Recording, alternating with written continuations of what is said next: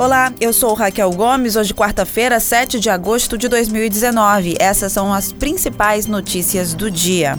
O preço do botijão de gás de cozinha de 13 quilos aumentou 73% desde 2014 no Ceará. A média nacional em igual período chegou a 62% de alta. Nos primeiros seis meses do ano, o estado já tem crescimento acumulado de 2% no valor, também acima do país. O governo federal estuda uma abertura de mercado para acabar com o monopólio da Petrobras e reduzir os preços.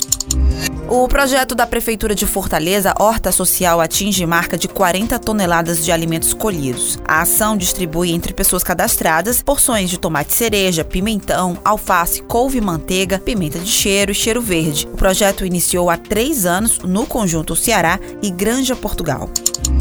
Considerada uma das mais importantes legislações no mundo no combate à violência contra a mulher, a Lei Maria da Penha completa hoje 13 anos de vigência no país. Entre os principais legados estão o aumento de denúncias, a criação de outras legislações de proteção do feminicídio e da importunação sexual, além do aumento da rede de apoio às vítimas.